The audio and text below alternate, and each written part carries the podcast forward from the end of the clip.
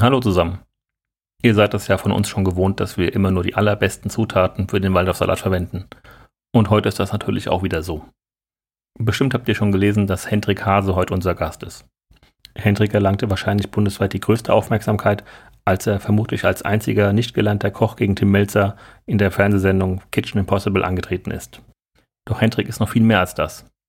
Er ist Kommunikationsdesigner, Autor und angesehener Experte für Lebensmittel.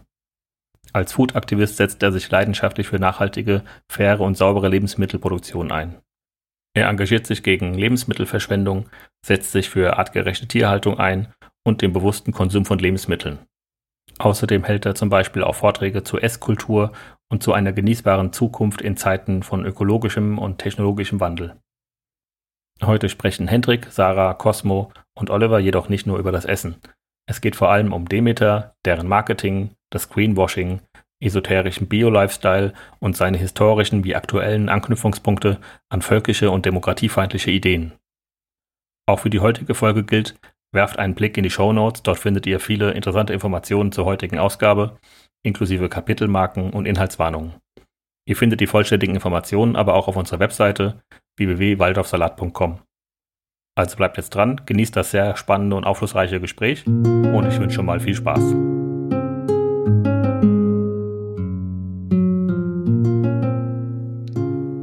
Hallo und schön, dass ihr dabei seid bei Waldorfsalat, dem kritischen Podcast über Anthroposophie. Im Team Waldorfsalat haben sich ehemalige Waldorfschülerinnen und andere Menschen zusammengefunden, die mit der esoterischen Weltanschauung Rudolf Steiners aufgewachsen sind. Und auch in dieser Folge sind wieder zwei von uns als Expertinnen dabei und heute zum Thema Demeter. Im Studio ist heute aus dem Team Waldorfsalat der Cosmo und die Sarah sowie in der Technik der Steffen. Hallo Leute. Hi. Hallo Olli. Hallo Hendrik. Schön, dass wir da sind. Und ich bin Oliver Rautenberg, der Anthroblogger. Ja, bei uns im Waldorfsalat Studio ist heute Hendrik Hase, von dem ich immer nicht weiß, wie ich ihn ähm, ansprechen soll. Hendrik ist ein bekannter Food-Aktivist, ähm, Kommunikationsdesigner, Berater, Autor, Publizist, Tausendsasser und ähm, kein Metzger, hat er mir erzählt, sondern ein Wurst. Metzgereigründer. Ein Metzgereigründer und ein Wurstexperte, wie hast du es so schön äh, formuliert gerade? Ich habe mal irgendwann Wurstelier für mich erfunden, weil es muss auch eine gewisse Wertschätzung für die Wurst da sein, ja. Es ist wunderbar, das äh, gemahnt an Sommelier und ähm, das finde ich ganz, ganz toll. Wir haben uns sehr gefreut, dich in der Show zu haben. Herzlich willkommen. Schön, dass ich hier sein darf. Ich freue mich sehr. Sehr, sehr gerne. Ja, du kennst vielleicht unser Format. Ähm, zum Anfang oder zur Abschreckung möchten wir immer gleich ein Zitat aus der Anthroposophie ähm, präsentieren und äh, das würde ich jetzt auch gerne mal vorlesen und wir nennen das das aus dem Zusammenhang gerissene Zitat. Nach wissenschaftlichem Standpunkt ist die Ernährung eine Energiezufuhr. Die Geheimwissenschaft sagt aber, in der ganzen Natur manifestiert sich die Dreiheit. Jedes Ding besteht aus Form, Leben und Bewusstsein.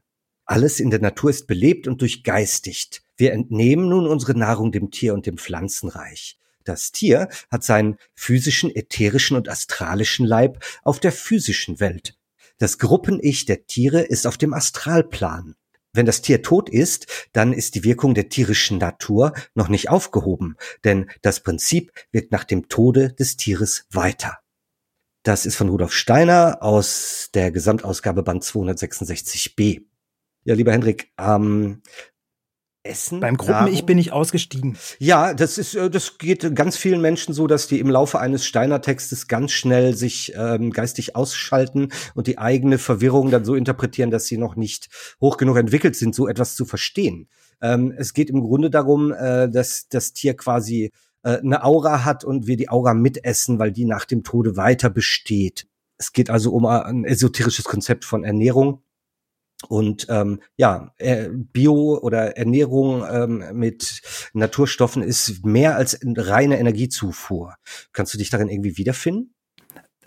Das Spannende an dem Zitat fand ich eigentlich am Anfang, denkst du noch, ja, gehe ich mit. Also so auch so ein bisschen dieses, was wir ja auch in den letzten Jahren oder viel gehört haben, was ich auch gar nicht so schlimm finde, ist zu sagen, hey, Essen ist nicht jetzt einfach nur Hauptsache die Kalorienzufuhr stimmt und man ist irgendwie satt am Ende, sondern ähm, es geht ja um mehr. Es geht ja auch um Freude, um Genuss und so. Mhm. Das würde ich alles unterstreichen. Von daher so eine Mehrdimensionalität, die unter dem Thema liegt, 100 Punkte auch bei mir. Klar. Aber dann wird es irgendwann komisch und das ist ja auch das, was mich auch an diesem Thema äh, teilweise ja, wenn wirklich so erschreckt, dann, dann wird es irgendwie verdreht, verquirlt und wenn man sich dann die Konsequenzen, die aus solchen Sätzen entstehen, wenn man dann wirklich daran glaubt, dann wird es irgendwann haarig und auch wirklich gefährlich.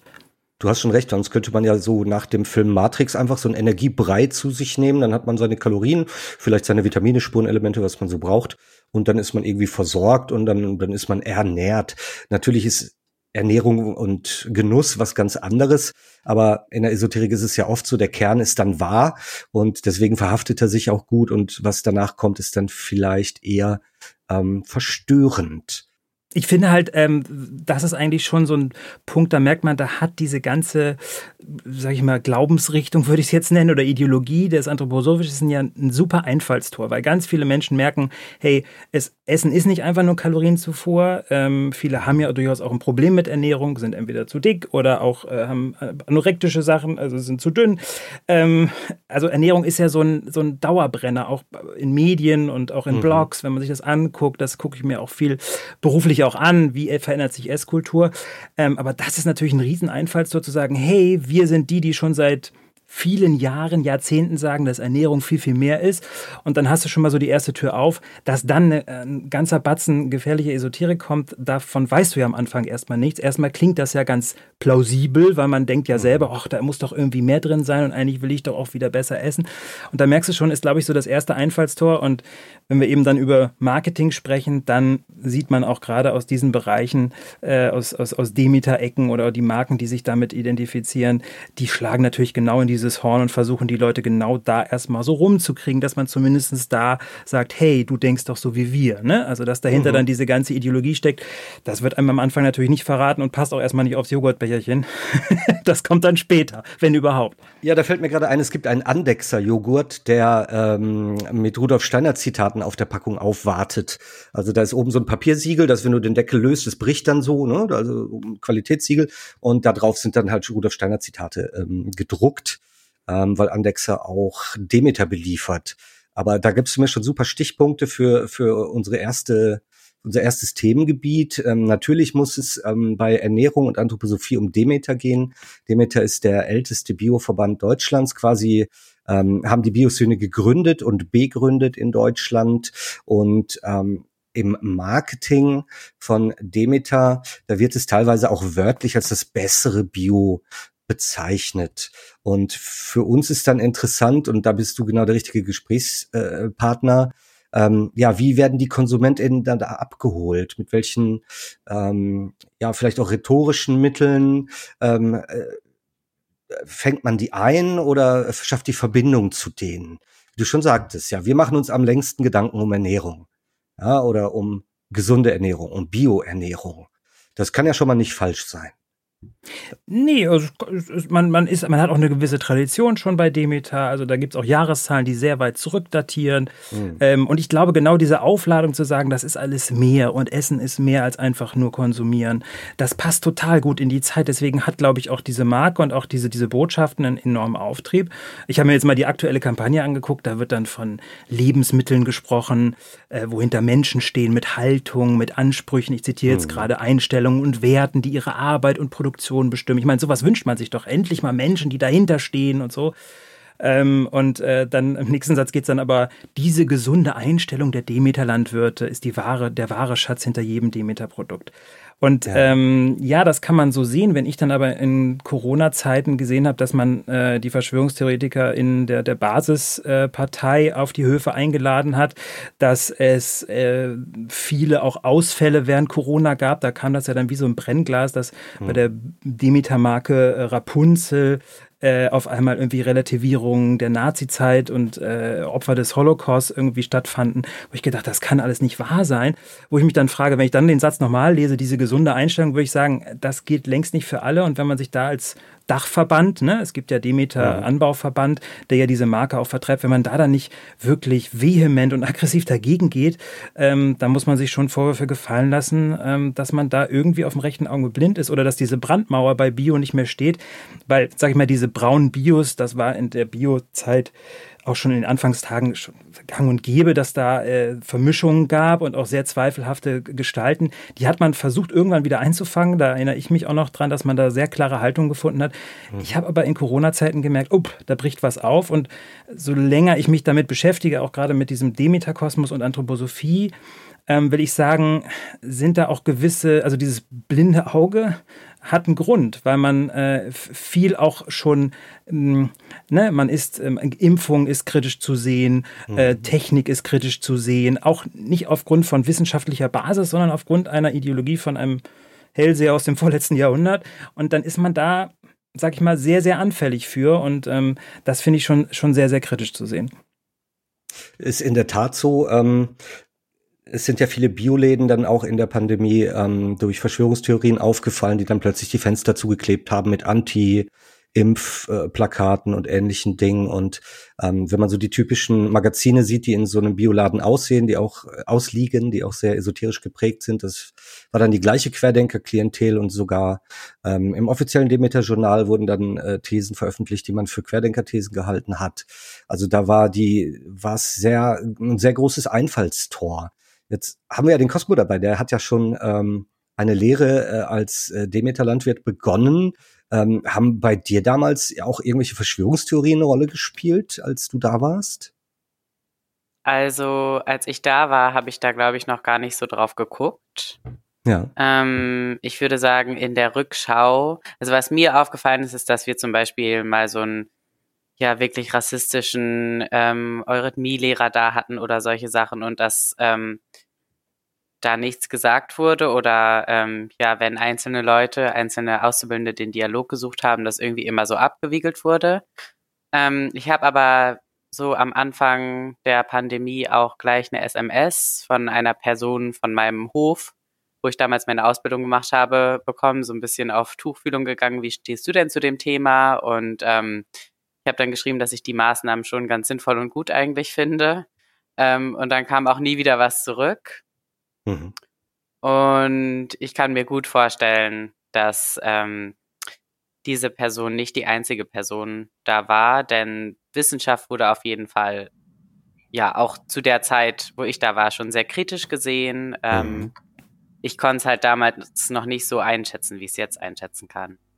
Ist es dieser Natürlichkeitsfehlschluss, der oftmals ähm, bei Bio eine Rolle spielt? Alles Natürliche ist gut, alles Künstliche ist schlecht. Also die Demeters, die ähm, benutzen keine synthetischen Düngemittel oder Pflanzenschutzmittel, aber bringen Kupfer auf dem Feld aus, was auch hoch, hochgiftig ist, äh, sich im Boden anreichert, aber halt natürlich ist. Ähm, das ist ja immer so ein Fehlschluss. Alles Natürliche ist gut. Keiner von uns würde äh, Tollkirsche essen oder I don't know, in Kaktus beißen. Ähm, insofern sollte es ja auf der Hand liegen, dass das Natur nicht immer gut ist zu uns und äh, künstliches nicht immer schlecht ist. Oder wie ich immer sage, wir alle wären nicht hier, wenn unsere Vorfahren nicht äh, künstliche Düngemittel gehabt haben, weil wir dann die Welt vielleicht hätten gar nicht ernähren können. Ja, wir wären überhaupt nicht da, wenn unsere Vorfahren nicht die Wildnis, also damit die Natur platt gemacht hätten. Also wenn ich es jetzt mal überspitzt äh, sage, weil ähm, das Problem ist, dass wir ja nicht mehr in einer Jäger- und Sammlergesellschaft leben, sondern in einer, wo ein Landwirt hunderte von Menschen versorgen kann. Mhm. Also soweit haben wir es ja gebracht. Ähm, jetzt kann man streiten, inwieweit da sozusagen die Methoden besonders nachhaltig sind. Also die Diskussion kann man sehr gerne führen, aber dass wir sozusagen einen sehr hocheffektiven Anbauapparat mit speziellen Pflanzen und so weiter entwickelt haben in den letzten Tausenden von Jahren, ähm, das kann man nicht von der Hand weisen. Ähm, und dazu gehört auch immer die Veränderung von Natur. Also sei es sozusagen den Wald dort wegzunehmen, wo er war vorher und da sozusagen, da bauen wir jetzt was an oder irgendwelche Flächen sozusagen urbar zu machen, also umzuflügen. Das mhm. ist ein sehr menschliches Handeln und auch diese ganzen ähm, Sorten und auch selbst die ganzen Tierrassen, die wir heute halten, das sind alles veränderte, nicht der Natur einfach entnommenen Pflanzen, sondern die haben wir kultiviert und haben sie verändert verändert. Selbst wenn wir im Demeter-Kosmos von uralten Sorten wie Emma sprechen oder ja. Lichtkornroggen, also das sind ja auch alles ältere Sorten, ähm, die sind auch schon gezüchtet. Also das sind auch keine Natursorten mehr, weil äh, die Urgraspflanze, davon könnte man sehr, sehr wenig oder kaum jemanden ernähren, genauso wie die Urmaispflanze. Das heißt, ich finde, wenn man sich das Ganze ein bisschen nüchterner anguckt, finde ich diesen, diesen Dualismus zu sagen, das ist Natur und das ist gut und da befinden wir uns drin, das ist Landwirtschaft äh, oder das ist konventionelle Landwirtschaft, moderne Landwirtschaft, das ist schlecht, finde ich schon mal grundlegend falsch, weil wir befinden uns immer immer in einer Grauzone. Wir müssen immer mhm. gucken, wie wir eine Balance finden. Und da hat Bio aus meiner Sicht auch durchaus eine Berechtigung in vielen Methoden, die dort angewandt werden, auch schon seit Jahr, Jahren, Jahrhund nicht Jahrhunderten, aber seit einigen Jahren ähm, äh, ihre Berechtigung haben. Ähm, bei Kupferausbringung, die vor allem im Obstbau stattfindet, äh, sollten wir mal drüber reden, ob das so eine sinnvolle Methode ist. Da gebe ich dir völlig recht. Aber ähm, das rechtfertigt noch nicht, dass man sozusagen diese praktisch guten Methoden vermischt mit eben Esoterik, wie zum Beispiel Homöopathie, wie zum Beispiel äh, die Anthroposophie, weil ähm, aus meiner Sicht ist das auch eine ganz große Gefahr für Bio, weil Bio hat zu Recht, finde ich, in einigen Bereichen sehr guten Ruf und konventionelle LandwirtInnen gucken sich da sehr viel ab, haben in den letzten Jahren auch sehr aufgeholt aus meiner Sicht. Ähm, aber wenn man das dann vermischt mit wirklich wirkungslosen, wissenschaftlich haltlosen Methoden, die wirklich Humbug sind, mit denen man seine Zeit verschwendet, damit habt ihr darüber habt ihr ja schon gesprochen in der Demeter-Folge, wenn es um, nur ja. um Landwirtschaft geht, also wirklich Arbeitsstunden für die Katz erbringt, dann ja. schadet das nicht nur, also uns schadet es vielleicht nicht direkt, weil es ja einfach gar keine Wirkung hat, aber es hm. schadet sozusagen Bio, es schadet der Anbauform ähm, und es schadet mit Sicherheit auch, ähm, wenn du da hinaus willst, auch ähm, eine Diskussion um die Zukunft, weil wir müssen ähm, anders wirtschaften, wenn wir die Zukunft wollen. Ähm, das, da, die planetaren Grenzen, das ist ja äh, kein Humbug, das sind ja wissenschaftliche Absolut, ja. Fakten. Aber wie wir das machen, das müssen wir, glaube ich, aushandeln. Und ich glaube, da helfen uns nicht wissenschaftlich unbelegte Methoden eines äh, Esoterikers von, von, vor 200 Jahren, die man immer noch glaubt, ähm, die dazu führen, dass Menschen unsinnige Arbeit verbringen oder ähm, äh, Quatsch machen. Hm. Ähm, bis hin dazu, dass, da waren wir gerade, dazu führen, dass man an, auf gewissen äh, Feldern sehr offen ist für Menschen, die diese, sage ich mal, Wundergläubigkeit oder Esoterik dazu nutzen, äh, wirklich menschenfeindliche Dinge zu tun, wie eben Leute in Abhängigkeiten zu bringen, Missbrauch stattfinden zu lassen, ähm, psychisch vor allem. Ähm, Leute sozusagen äh, wegzubringen von wissenschaftlichen Erkenntnissen, von Impfstoffen und so weiter. Ich glaube, da wird es dann wirklich gefährlich. Dann ist es nicht mehr dieses, naja, lass sie mal, wenn sie da ein bisschen unnützen Kram machen. Also das sehe ich schon so. Ähm, deswegen würde ich Bio nie von der Hand weisen und sagen, das ist alles Quatsch. Ähm, und ich würde auch nie sagen, alle Demeter-Bauern sind äh, machen Humbug. Aber das, was da sozusagen grundlegend drunter steht, das sollte man schon verstanden haben, glaube ich. Cosmo. Ähm, ich stimme voll zu. Ich wollte nur noch mal so einwerfen aus der Innenperspektive, weil es auf Demeterhöfen, auch wenn es wahrscheinlich nach außen immer anders kommuniziert wird, sehr steile Hierarchien gibt diese ähm, unnötige Arbeit machen halt vor allen Dingen unbezahlte Arbeitskräfte in Form von PraktikantInnen, Auszubildenden ähm, und allen anderen möglichen Familienmitgliedern, allen möglichen Arbeitsverhältnissen, die irgendwie halt sich nicht ähm, ja ans Arbeitsrecht halten und deswegen aus der Innenperspektive ist auch das schon irgendwie problematisch. Also wenn zum Beispiel dann gesagt wird, wir benutzen ähm, keine krassen Maschinen und dafür haben die Hälfte der Auszubildenden mit Anfang 20 einen Bandscheibenvorfall. ähm, solche ja. Sachen. Das läuft da ja auch ab und wird versteckt. Aber das nur noch mal als Ergänzung zu dem, was du schon gesagt hast. Ja, also wenn du die ähm, Beikräuter nicht ähm, chemisch entfernst, dann musst du sie ja händisch entfernen. Und dann sind wir irgendwo wieder bei einer Landwirtschaft von, von vor 100 Jahren. Wobei, da habe ich so tolle Automaten gesehen, die fahren äh, mit so Scannern übers Feld und sehen genau das Unkraut und machen dann so eine Mikrodosis von irgendeinem Unkrautmittel dann genau auf dieses Unkraut. Also die hauen das nicht mit der Chemiekeule über alles, sondern äh, wenn da 20 Unkräuter sind oder ähm, Beikräuter, wie man die nennt, dann werden diese 20 angegangen und sonst nichts. Aber das wäre ja wieder böse arimanische Technik. Und ähm, das Beste wäre dann ja wieder zurück zur Landwirtschaft von vor 100 Jahren. Das ist überhaupt wieder ein Bild, das mir immer, immer wieder äh, entgegenkommt, ähm, ist diese Romantisierung einer alten Zeit. Naja, und damit habe ich mich in den letzten Jahren auseinandergesetzt. Ich war, komme gerade äh, von der Digital äh, Farming Konferenz eines Branchenverbandes. Da war ich heute Morgen und habe mir da ähm, die Keynote der Staatssekretärin angehört, Olivia Nick, äh, die hm. glaube ich auch auf dem Demeterhof äh, groß geworden Nick. ist. Ophelia, Ophelia Nick. Nick, die führt selber ähm, einen Demeterhof, ja. Genau, und ähm, wenn man auf so einer Konferenz ist, ähm, du sprachst eben an, Bio ist angewiesen auf sehr, sehr viel mechanische Arbeit. Also ob die Hacke mhm. nun Mensch führt oder ein Roboter, ist dementsprechend dem Unkraut egal oder dem Beikraut. Ja. Ähm, ja das Problem ist, und da fängt es ja genau an, wenn man dann sozusagen da diese Ideologie mit reinbringt und diesen aus meiner Sicht Fortschritt ver verhindert äh, und eben verschweigt, dass auf Biohöfen genauso äh, nicht nur Familienangehörige ausgebeutet werden, sondern eben dann auch die Arbeitskräfte Kräfte aus Rumänien oder der Ukraine, sofern sie noch verfügbar sind. Ähm, das muss man sich einfach klar machen und dann kann mir kein Bio- äh, oder Demeterbauer erzählen, na ja, ähm, die, die Roboter sind des Teufels. Heute Morgen hat die Staatssekretärin vom Bundesministerium gesagt, naja, diese neue Technik, die ist ja auch vor allem nichts für kleine Betriebe, sondern nur was für große Betriebe, die sich das leisten können. Wenn man auf einen mhm. Demeterhof geht, dann stehen da auch die großen Maschinen rum und das sind Traktoren. Da kostet einer, ja. wenn man den neu kauft, äh, mehrere hunderttausend Euro. Die Roboter sind weitaus günstiger. Und wenn man in andere Länder guckt, wie China, wie, Teller, äh, wie Israel, mhm. ähm, selbst in Holland und Frankreich wird auf technischen Fortschritt gesetzt, auch mit sehr viel Investitionen, dann sieht das da schon anders aus. Und dann ähm, geht es eher um kleinere Maschinen, die auch nicht so eine große Bodenverdichtung machen, weil sie halt nicht mhm. so viel äh, Tonnage auf den Punkt bringen auf dem Acker. Das heißt, wenn man sich dieser neuen Technik zuwendet, dann kommt man auch zu Ergebnissen, die durchaus was mit Bio zu tun haben, nämlich hochmechanisch sind und eben nicht auf, ähm, sage ich mal, chemische äh, Erzeugnisse sitzen, die Unkraut vernichten, ja. sondern die sie einfach nur weghacken. Das ist ja im Grunde genommen Bio. Wenn man das aber sozusagen jetzt bekämpft aus einer esoterischen Warte, die auf Basis von irgendwelchen Technologieängsten, die irgendwas mit der Lebensreformbewegung vom letzten Jahrhundert, vorletzten Jahrhundert zu tun haben, ja, dann genau. sehe ich das auch da gefährlich, weil eben sozusagen der Fortschritt, den wir ja durchaus auch in diesen Feldern haben, verhindert wird, weil man da sozusagen Ängste schürt. Und da sehe ich jetzt schon Broschüren, wo halt vorne der Roboter draufsteht und als großes neues Angstbild aufgebaut mhm. wird, als sozusagen der Terminator. Ähm, da wird Wissenschaft äh, äh, diskreditiert und ich sehe inzwischen sogar, ähm, da muss ich aber auch sagen, da bin ich fast sonst in der, in der Bioszene mit aufgewachsen, dieses Gift-Narrativ sehr, sehr kritisch. Ja. Also es wird ja ganz viel von Gift gesprochen, Gift, Ackergifte. Gift, Gift, Gift, Ackergifte und das ist auch ein ganz uraltes äh, Narrativ, was immer gut bei Menschen verfängt, weil da haben sie am meisten Angst vor.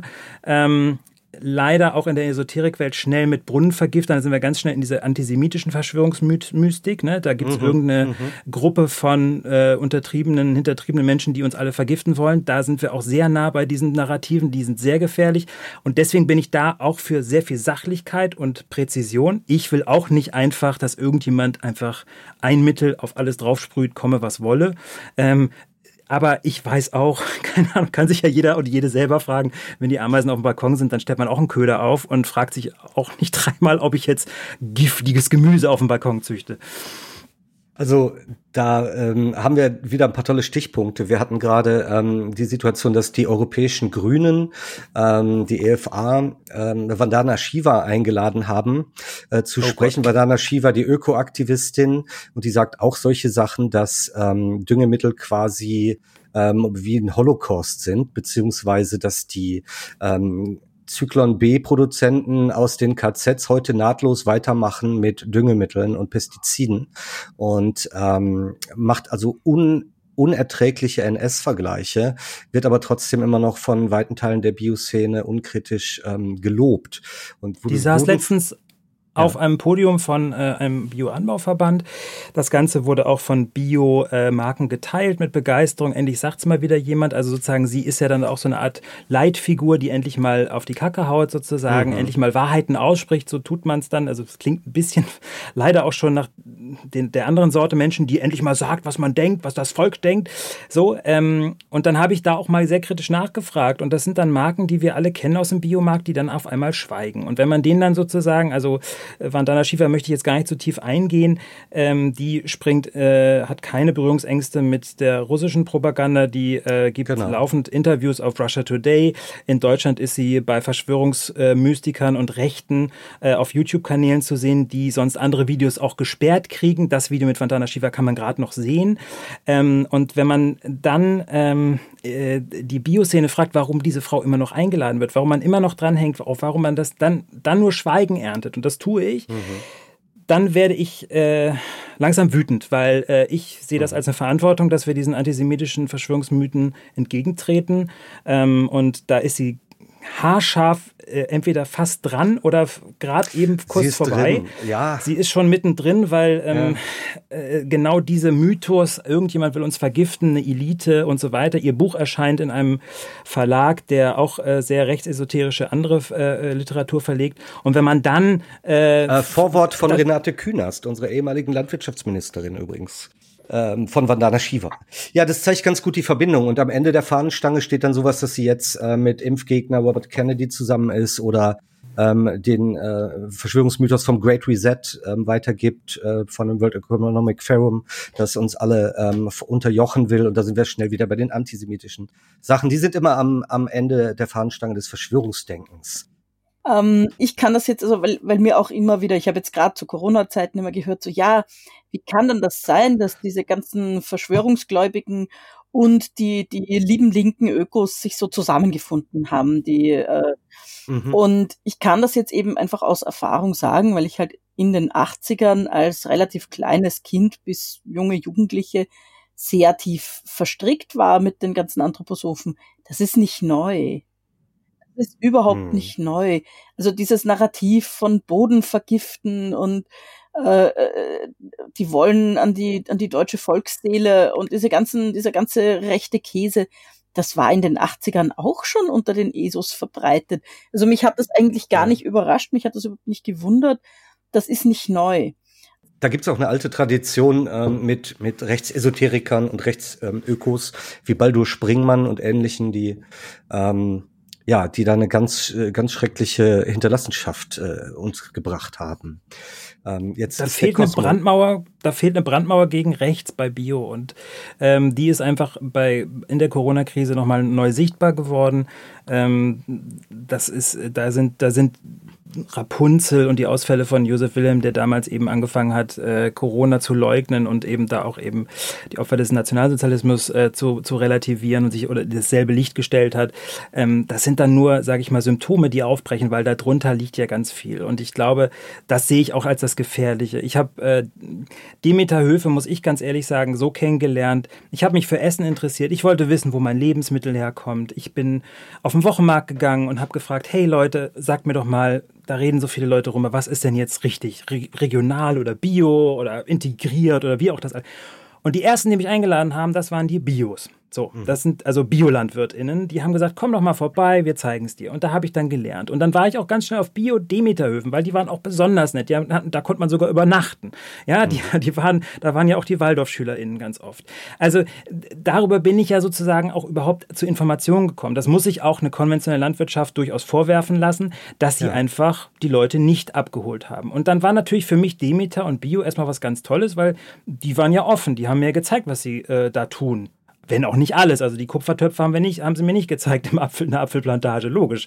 Ähm, mhm. Oder irgendwie Ariman-Geschichten oder irgendwelchen Esoterik-Quatsch habe ich nicht so wahrgenommen. Das war immer so ein bisschen freaky, aber sag ich mal so, Leute, die sich so, so ein bisschen rumnörden, sind ja eh manchmal ein bisschen komisch. Also wenn ich zu Oliver jetzt rüberschaue, der ist ja auch manchmal wahrscheinlich ein bisschen komisch. Fragt man sich, was macht er eigentlich sonst, wenn er nicht die ganze Zeit recherchiert? So, mhm. aber äh, Spaß beiseite. Also das wirkt ein bisschen nerdig, aber man, man geht da nicht so hinter. Und wenn man aber sich das klar macht, dass da ähm, äh, eben genau diese Zweifel ganz früh und unbemerkt, da muss ich Sarah zustimmen, äh, äh, äh gestreut werden, dass Wissenschaft, ja, aber so richtig erwiesen ist das nicht. Technik ist was ganz Böses, mit, mit, mit so Keimen und so, das ist auch was Natürliches. Krankheiten muss man durchleben, Homöopathie, mhm. na ja, aber es ist doch sanfte Medizin. Da kommt dieser ganze Kram und aber so tröpfchenweise. Das kommt ja nie in einem Schwall. Du kriegst ja nie sofort irgendwie, eine, sag ich mal, eine Steiner in die Hand und musst die auswendig lernen bis morgen früh, sondern das kommt so einzeln. Da passt auch der, das Zitat vom Joghurtbecher dazu, wo du erstmal denkst, naja, so schlimm klingt das nicht. Da ist ja so ein bisschen, ein bisschen mehr als Ernährung. Und, und das ist aber am Ende schon das Gefährliche, weil so steigt man in diese Kaninchenlöcher ein, diese berühmten Rabbit Holes, so äh, verschwindet man in den Fängen von der Sekte und am Ende wird es dann haarig. Und ich glaube, man muss gerade bei diesen Anfängen wirklich aufpassen und sehr sensibel sein, ohne, und das sage ich auch nochmal, ohne jetzt alle in einen Topf zu schmeißen und sagen, jeder, der irgendwie nur ein Demeter-Logo irgendwo draufklebt, ist jetzt irgendwie ein Rechter oder sonst was. Das will ich nie gesagt haben. Aber ähm, man muss da verhörig aufpassen und dann wird es irgendwie wirklich gefährlich. Und der, der, das Problem, das ich habe, ist, es ist ja auch alles immer so schön verpackt. Also es wird ja nicht einfach verkauft mit, mit das ist jetzt äh, das bessere, das bessere Mondjoghurt äh, von den Atlantiern oder irgend sowas, sondern äh, das ist das Joghurt, das hat der, der gute Landwirt gemacht. Das sind die Guten, das sind die äh, mit, der, mit der schönen grünen Wiese, das ist das, wo die Kuh noch so lebt, wie das vor 100 Jahren war und wie sich das gehört. Und ich glaube, dass das gerade so für, für die Waldorf-Schulgruppe, also so Waldorf-Eltern, unglaublich leicht ist, da dann auch reinzurutschen. Also ich bin ganz sicher, dass bei meiner Mutter so war.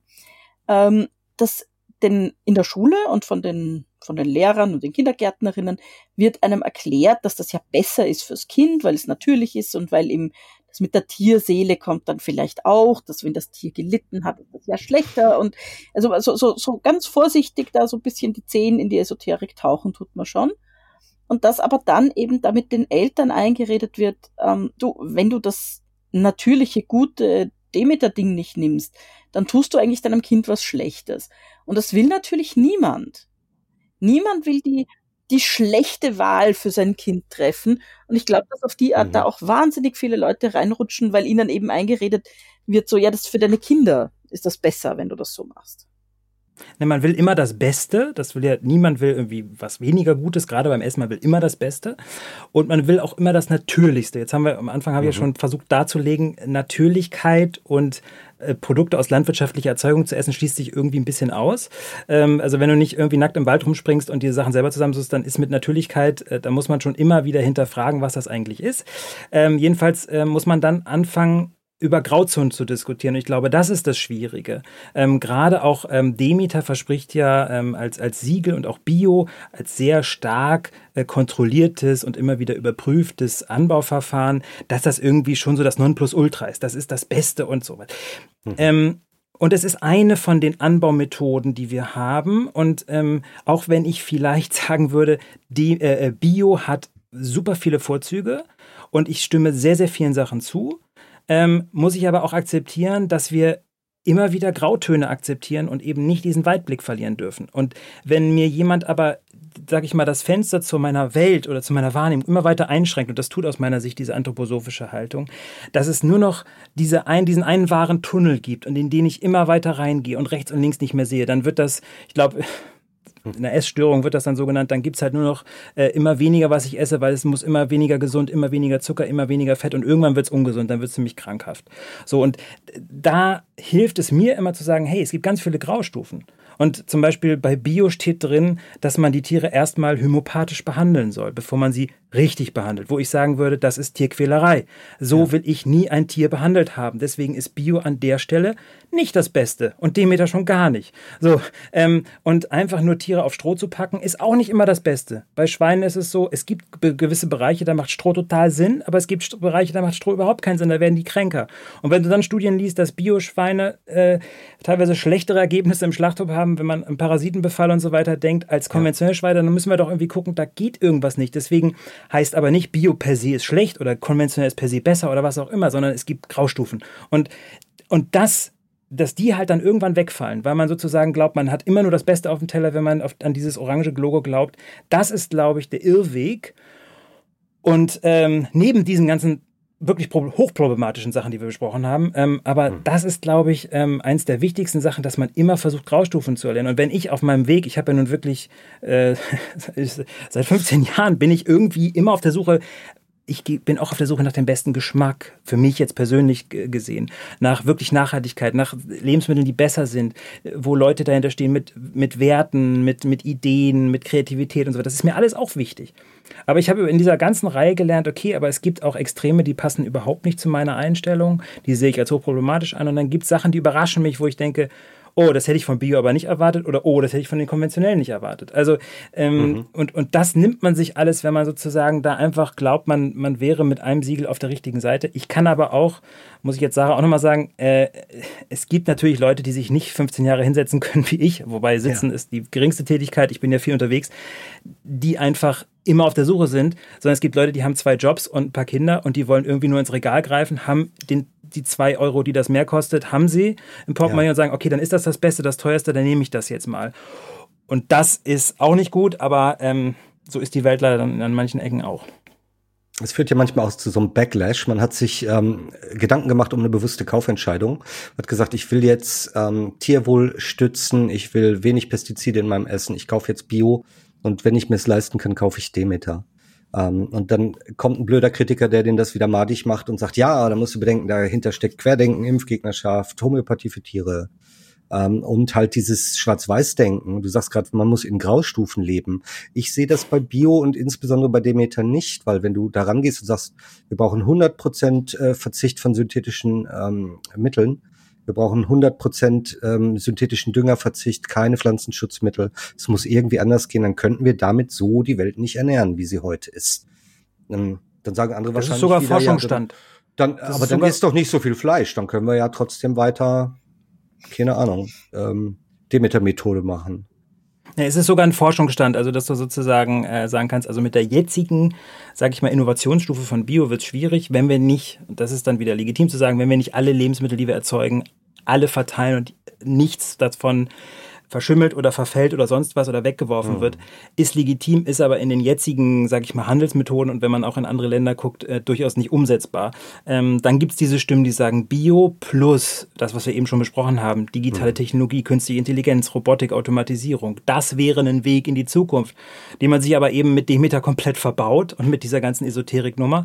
Ähm, das heißt also, Bio auch selber ist ja noch nicht am Ende der Veranstaltung, sondern muss auch sich weiterentwickeln und aber bitte nicht in, äh, wir hängen äh, drei iPhones neben einen Salatkopf und, und messen dann, wie sich die Pflanze degeneriert nach irgendwelchen äh, pseudowissenschaftlichen Methoden, sondern dann bitte auch wirklich mal Wissenschaftlern zuhören, die sich da wirklich mit beschäftigen. Und da bin ich in, in, in letzter Zeit, da hat auch Corona einen Grund, ähm, äh, nicht nur offener geworden, sondern auch interessierter geworden, weil ähm, ich ja auch aus dieser Demeter-Ecke immer nur gehört habe, Gentechnik und Bio ist das Schlimmste der Welt, da werden wir alle sterben und wir werden alle mhm. umprogrammiert und fallen dann alle tot um wie die Fliegen dass äh, die Gentechnik, die damals, äh, sage ich mal, von Monsanto betrieben wurde, da, da habe ich sehr, sehr viel dagegen und die will ich auf keinen mhm. Fall irgendwie mhm. auf dem Acker haben. Aber das, wenn man sich dann mal mit Leuten unterhält, die jetzt zum Beispiel an neuen gentechnischen Methoden forschen und die dringend Regulations brauchen, nicht weil sie alles irgendwie auf die Felder bringen wollen, sondern einfach nur, weil sie in ihrem Labor diese Möglichkeit ausspielen wollen, um zu gucken, ob uns mhm. das irgendwie weiterhilft, die werden einfach bombardiert mit äh, eben diesem Gift-Narrativ, ihr wollt uns alle umbringen, ihr Wissenschaftler und so weiter. Und das sind junge Leute so wie ich, die einfach nur im Kittel, die irgendwie ihre Zahlen gelernt haben, ihre Bücher gelernt haben und dann gesagt haben, ich gehe mal in diesen Weg, wo ich sage, äh, erstmal würde ich da gucken, dass wir da forschungsmäßig weiterkommen und nicht einfach sagen, nur weil da irgendwas mit Gen drin ist, verbieten wir das. Ja. So und ähm, das aber sozusagen diese Angst die ganze Zeit zu nähern mit der Kommunikation, mit der Werbung, mit den Produkten, mit Zitaten, das ist halt hochproblematisch und das wird uns leider, glaube ich, insgesamt gesellschaftlich nicht weiterbringen. Das glaube ich auch. Oder dem Siegel ohne Gentechnik auf den Produkten. Ich kaufe sowas nicht ähm, weil es eine Angstkampagne ist gegen ähm, eine Technik, von der die Leopoldina sagt, dass sie unbedenklich ist und die wir seit Jahrzehnten benutzen, ähm, ohne diese schlimmen Auswirkungen, die uns da prophezeit werden. Sagen. Der Chef feiert übrigens Vandana Shiva auf LinkedIn. Der hat dann drunter ja. geschrieben, finde ich toll. Ja, also ich habe ein bisschen das Problem, also ich komme ja tatsächlich aus dem Bereich äh, Mikrobiologie. Ich habe ja zuerst Mikrobiologie studiert und äh, dass dieses diese diese komplette Wissenschaftsablehnung, äh, diese ja nicht nur Panik, sondern auch dieser, dieser Hass auf die Wissenschaften, weil das kommt aus diesem Gedanken, ich selbst weiß ja mehr als die Wissenschaft. Es ist ja nicht so, als wären das jetzt ähm, äh, zwei getrennte Bereiche und die einen, ich weiß nicht, die untersuchen jetzt, wie es praktisch auf dem Feld aussieht und die anderen untersuchen den geistigen Bereich, sondern es ist ja ganz klar eben aus einer anthroposophischen Sichtweise, wir wissen mehr. Also wir wissen die Pflanze, wir kennen die Pflanzen ganzheitlich, wir kennen das alles besser und die Wissenschaftler haben uns auch gar nichts zu sagen. Äh, das aus dieser Anthroposophie sehe ich gar nicht aus dieser anthroposophischen Sicht, wie man da in eine Bio-Plus-Landwirtschaft umsteigen kann, wie das möglich sein soll. Naja, also vor allem denke ich, also ich würde da noch ähm, dazu addieren, ich glaube auch trotzdem, also ich stimme dir voll zu, dass man da aufpassen muss. Ich glaube trotzdem, dass es auch ähm, nicht esoterisch verstanden äh, ein Gegenpol, der äh, gewisse Demut hat und eine gewisse, sag ich mal, ähm, Schauen auf sozusagen äh, äh, gesamtgesellschaftliche Zusammenhänge. Damit meine ich jetzt nicht dieses furchtbare Wort ganzheitlich, da bin ich sehr allergisch gegen geworden. Ja. Ähm, sozusagen, weil ich kenne es auch, ähm, wie gesagt, die Wissenschaft ist ja nie die Wissenschaft, genauso wie es nicht die Politik gibt und nicht die Anthroposophie, da gibt es ja verschiedene mhm, ähm, mhm. ähm, Ausprägungen. Aber das, was Oliver ganz am Anfang ansprach, zu sagen, Ernährung ist einfach nur eine Ansammlung von Kalorien, von gewissen Fetten und gewissen Proteinen. Und wenn man die zu sich genommen hat, ist man satt und glücklich. Und dass das sozusagen in einem gesamtkulturellen und gesellschaftlichen Kontext gesehen äh, äh, Teil der Wahrheit ist, aber nicht die ganze, dem würde ich durchaus zustimmen. Und da sozusagen ein, sage ich mal, ein da sind wir auch durchaus im Bereich der Philosophie zu sagen, okay, da müssen wir irgendwie gucken, wie wir da sozusagen auch ähm, äh, in, in, nicht ein Gegengewicht, aber sozusagen eine, eine, Ausbalancierung immer stattfinden lassen, dass es eben nicht so sozusagen auf ein reines, alles ist messbar und was nicht messbar ist, das ist Käse. Ähm, aber sozusagen, da müssen wir ganz gehörig, glaube ich, aufpassen, dass sich da eben dann nicht dieser, dieser, dieser anthroposophische Aberglaube irgendwie einnistet und da sozusagen da so, die, dass das trojanische Pferd ist, mit dem man dann sozusagen eine Legitimation sieht, sich in diesen Diskurs einzubringen, weil aus meiner Sicht ist es das nicht. Cosmo. Ich glaube, ähm, man öffnet diesem trojanischen Pferd quasi auch schon so die Tore, wenn man nicht genau ähm, das abgrenzt. Also Demeter oder die Anthroposophie hat einfach in so einem ähm, ja nuancierten Diskurs keinen Platz, weil wenn man sich den landwirtschaftlichen Kurs von Rudolf Steiner anguckt, da stehen schon genau diese wissenschaftsfeindlichen Sachen drin. Also das ist die Grundlage dafür. Natürlich ging es da noch nicht so direkt um Gentechnik, aber schon ganz viel um Kunstdünger und solche Sachen.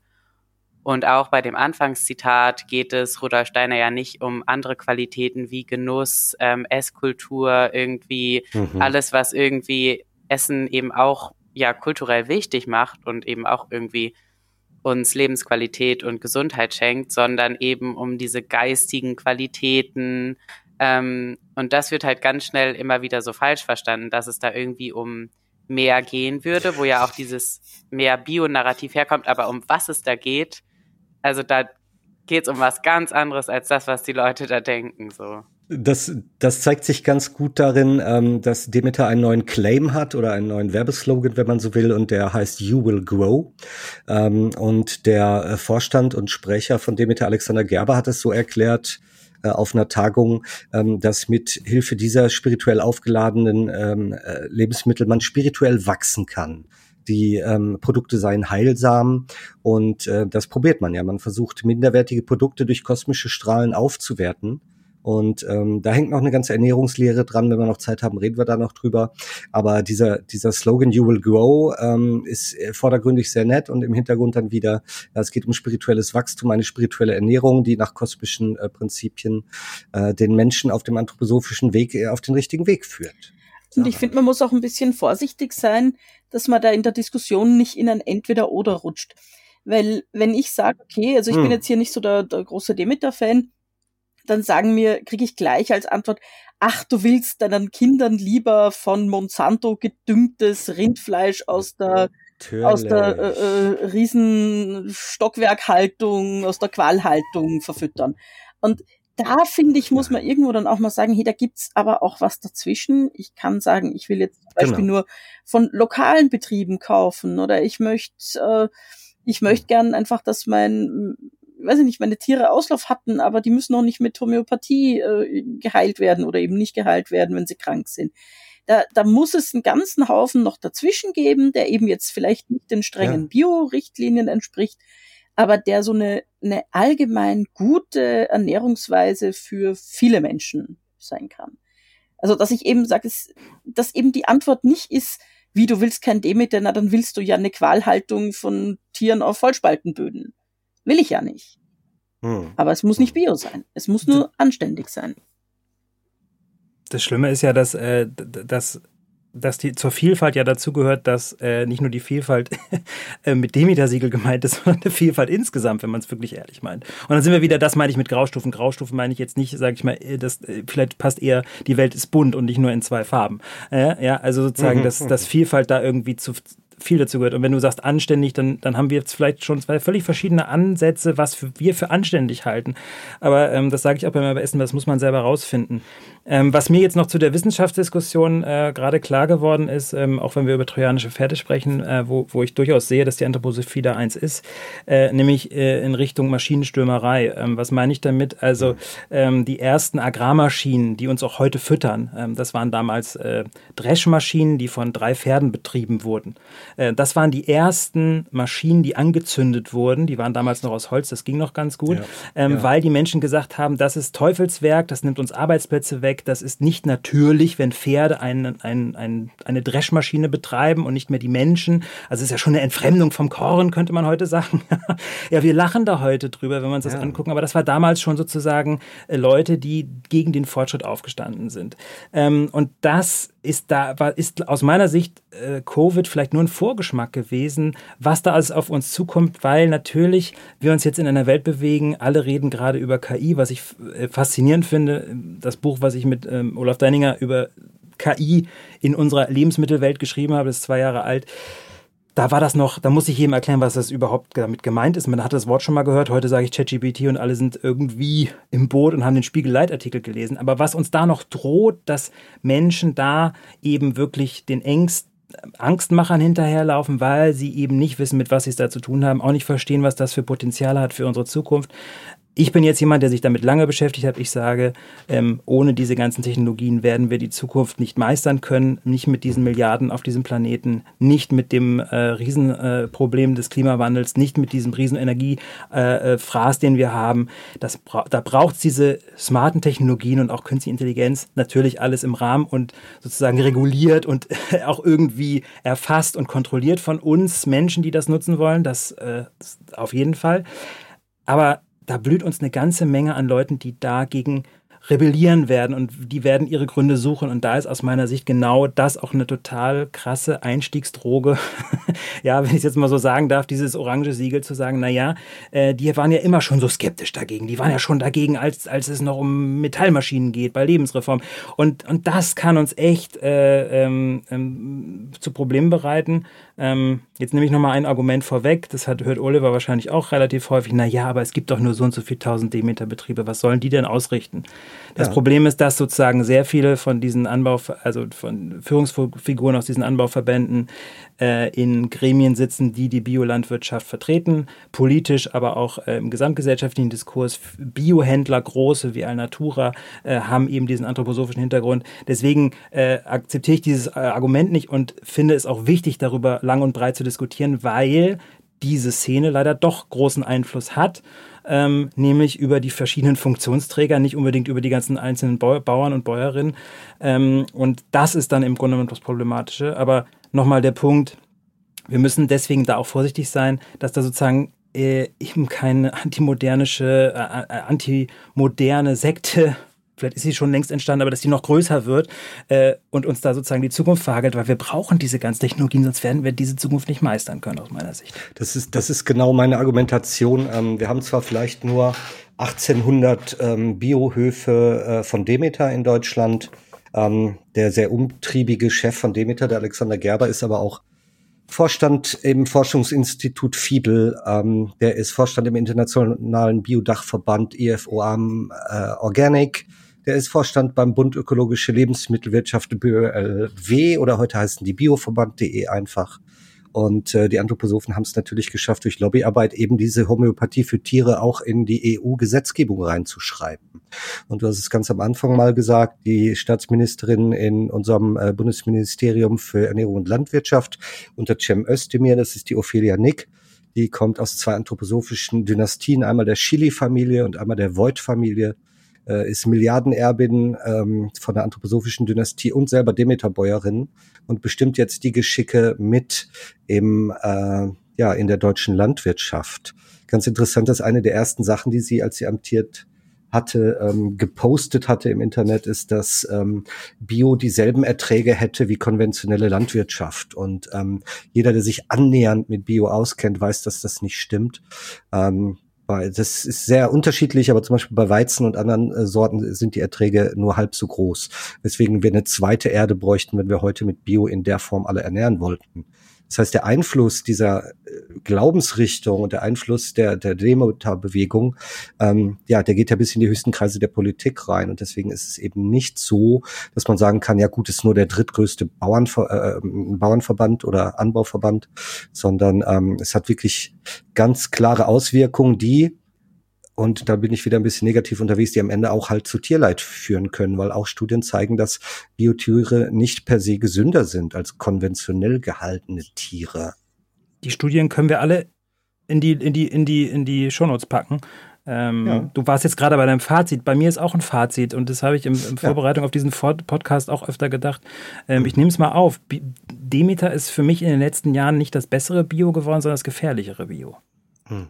Und das muss man sich irgendwie mal auf der Zunge zergehen lassen, jedenfalls bei mir, dass ich äh, so einen Satz sage, weil ich habe, äh, habe ich ja eben beschrieben, ich habe auch schon hm. Bloggerveranstaltungen gemacht im Auftrage des äh, Bundes. Äh, Programms Ökologischer Landbau, der sozusagen Bio fördern soll. Ähm, da ja. habe ich äh, Bio, also Bloggerveranstaltungen gemacht äh, mit denen zusammen. Also ich war durchaus auch da und ich muss mir selber vorwerfen lassen, dass ich da in gewissen Bezügen auch sehr naiv gewesen bin und diese, sage ich mal, kruden Methoden und Theorien, die da irgendwie mir so am Rande mal aufgepoppt sind, dass ich die ähm, weggelächelt habe vielleicht oder als, sage ich mal, ein bisschen spinnerten Mondgläubigkeit äh, genommen habe. Das schmiere ich mir gerne aufs Brot, deswegen will ich mich hier nicht als jemand hinstellen, der sagt, naja, jetzt, jetzt, jetzt sagt das, aber er war vorher auch dort. Ähm, ich finde es gefährlich. Damit meine ich noch nicht, dass ich äh, das alles ganz schlimm und schlecht finde. Ähm, generell, was aus, aus, aus, von diesen Höfen kommt. Ich will nicht alle in einen Topf fahren, aber ich finde es gefährlich, wenn man eben da die Brandmauern nicht zieht, wenn man nicht klar und transparent ist. Ich meine, zu dir, zu deiner Aussage eben, Oliver, passt auch noch, in der neuen Kampagne wird davon gesprochen, dass Demeter die Lebensmittel in ihrer ehrlichsten Form anbietet. Mhm. Und wenn man äh, alleine über das, was wir heute gesprochen haben, wenn man darüber nicht transparent informiert wird, wenn man da nicht klare Haltung zeigt, wenn man selbst auf Nachfrage von dir, Oliver, als Blogger, von mir als Food-Aktivisten, von vielen Kundinnen, die auch enttäuscht waren, teilweise angeekelt und wirklich schockiert, nur aus äh, weichende Antworten bekommt, manchmal gar keine Antworten, geschoben wird von Verantwortlichkeit zu Verantwortlichkeit, wenn man sich nicht äußern will, dann ist das skandalös, auch im Biobereich. Und dann muss man sich nicht wundern, wenn man da entsprechend auch mal äh, einen Gegenwind bekommt. Und du sprachst eben schon vom Demeter-Chef. Ich meine, wir müssen hier aufpassen, weil der droht auch schon mal gerne mit Anwälten. Das kenne ich ja, sonst. Mir also, zum Beispiel. ich muss, ich muss, ich muss sagen, das dass ich das, er. dass ich das jetzt mal ganz blöde, aus der konventionellen Landwirtschaft und aus der bösen Lebensmittelindustrie, die ich nun auch wirklich nicht irgendwie in Schutz nehmen will oder wo ich genauso kritisch auf die Kacke haue, noch nie gehört habe, dass mir irgendjemand mit meinem Anwalt gedroht hat. Von Demeter schon. Ja, Demeter hat in, äh, Alexander Gerber hat in einem Podcast gesagt, dass sie, ähm, dass Demeter jetzt jedes Wort von mir überprüfen wird und anwaltlich gegenchecken lassen wird, was ich in der Öffentlichkeit mache, dass ich sie nicht weiter diskreditieren würde. Ähm, jetzt äh, ist der Cosmo, der wedelt schon mit der Hand äh, seit geraumer Zeit. Sorry, Cosmo. Ja, alles gut. Ähm, aber mir ist gerade noch, ähm, hätte auch schon an mehreren Stellen gepasst, das einzuwerfen, aber ich wollte es jetzt nochmal einwerfen, ähm, weil es gerade um das Thema gefährlich ging. Also ich glaube, diese ähm, fehlende Abgrenzung nach rechts ist gefährlich und ich glaube gleichzeitig ist Demeter auch so eine Art oder kann so eine Art ähm, Schleusentor auch nach rechts sein, weil eben so, ähm, ja, rechte Umwelt, ähm, Verschwörungstheorien da eben schon so rumwabern. Und ähm, es gab ja in Deutschland auch schon mal ein faschistisches System, das ähm, biodynamische Landwirtschaft ähm, aufgegriffen hat. Und ich spreche jetzt insbesondere von der Plantage Dachau im Nationalsozialismus. Und ich glaube, mhm. das ist halt auch, also ich bin persönlich der Überzeugung, dass die Demeter-Ideologie an sich schon rechts ist. Ich glaube, da wird manchmal so ein bisschen gestritten, aber dieser Zusammenschluss ist, glaube ich, halt sehr gefährlich. Und ich glaube, das ist durchaus auch ähm, so gewollt, dass diese Abgrenzung da nicht stattfindet, weil man dann halt flexibler in die Zukunft gehen kann, die sich dann entwickeln wird. Und in, in Europa gibt es einfach einen extremen Rechtsruck, gerade durch die Krise. Und das finde ich alles sehr gefährlich. Es gibt ein interessantes Forschungsprojekt, ein interdisziplinäres Rechercheprojekt, das nennt sich Plantage Dachau, zu erreichen unter plantage-dachau.de ähm, ja, wo dieses SS-geführte Gefangenenlager mit einer biodynamischen Demeterplantage dann nochmal genau untersucht wird ähm, von ähm, sehr guten, engagierten Menschen, die das nicht einfach unaufgearbeitet ähm, stehen lassen wollten. Und Zweiter Buchtipp, äh, wenn wir jetzt schon bei Tipps sind. Es gibt ein schönes Buch, das heißt Gefährlicher Glaube von Pia Lamberti und Katharina ja. Nokun, ähm, wo auch äh, Demeter in Tiefe besprochen wird. Und damals habe ich, da war ich noch bei Twitter, da gibt es jetzt ja auch einen Chef, der äh, antisemitischen Verschwörungstheorien nicht abgeneigt ist und die auch schon propagiert. Also Elon Musk hat letztens äh, sehr viel zu äh, Soros gepostet, was völliger mhm. Humbug ist. Ähm, die damals habe ich getwittert, getwittert habe gesagt, wenn sich jetzt schon Rechtsextremismus-Experten mit dir beschäftigen, weil es Verdachtsfälle gibt, weil es eben nicht nur Einzelfälle sind, weil es äh, teilweise systematische Probleme gibt, auch in deinen, äh, sag ich mal, Grund Lagen, Grundtexten, die da nicht mhm. aufgearbeitet wird, wo sich nicht klar ausgegrenzt, äh, abgegrenzt wird und so weiter, dann hast du ein verdammtes Problem.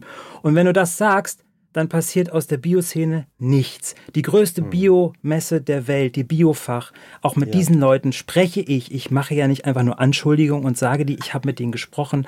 Die sehen sich noch nicht mal in der Verantwortung, Aussteller zu prüfen, ob die sozusagen in diese Richtung tendieren.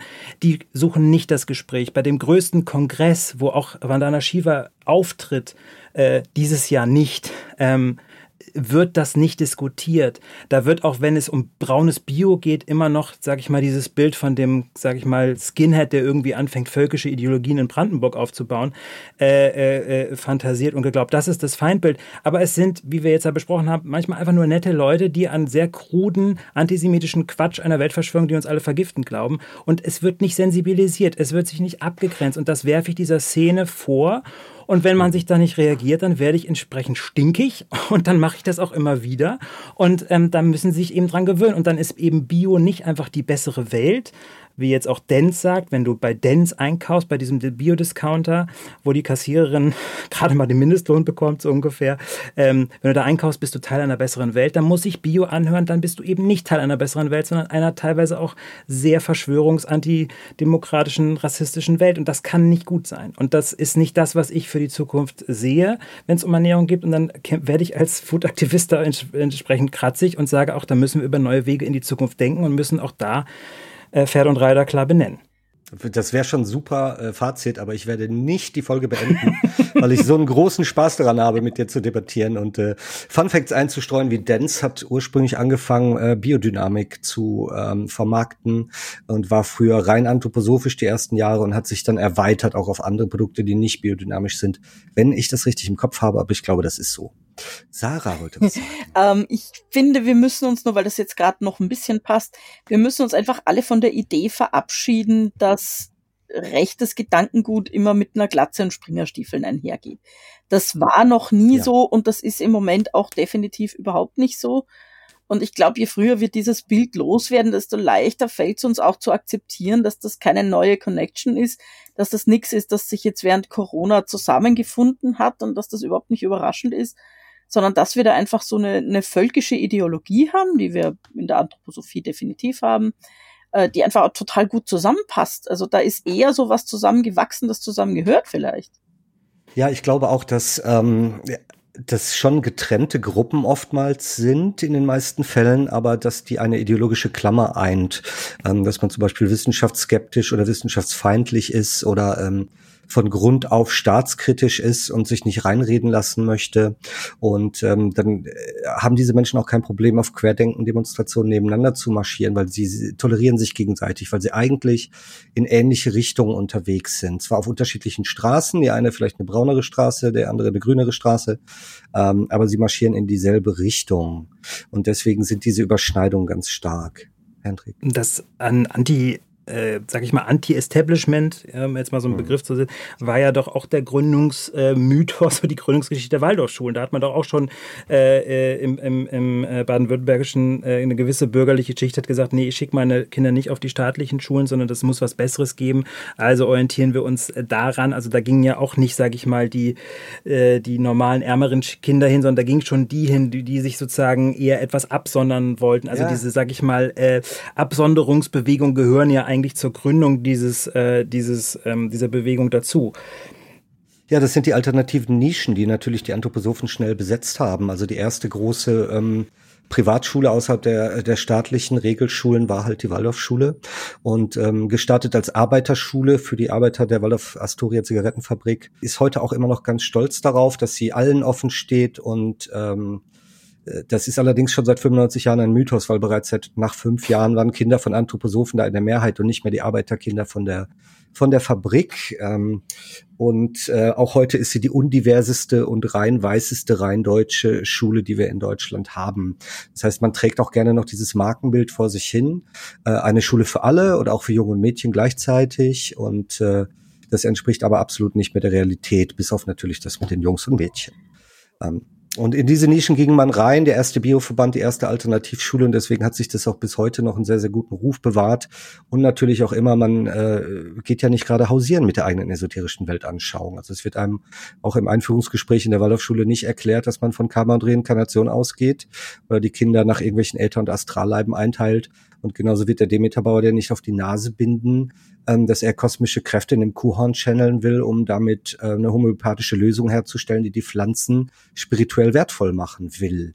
Und ähm, nach diesem ganzen, ganzen Shitstorm während der Pandemie und den Querdenkerthesen aus dem Demeter-Hause ähm, hat man diese Sachen auch überall aus der Öffentlichkeitsarbeit entfernt und von den Webseiten gelöscht. Nicht, weil sie nicht weiterhin wahr wären, sondern weil es einfach das Image dem Image schadet und man die Esoterik gar nicht so weit nach vorne stellen will. Das heißt, es ist auch eine Mogelpackung im Endeffekt.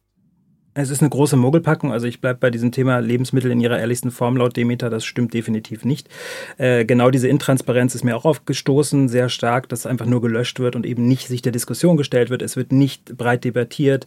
Also dagegen war die, sag ich mal, katastrophal verlaufende Dokumente ein wirklicher Austausch mit allen Akteuren zum Thema Antisemitismus.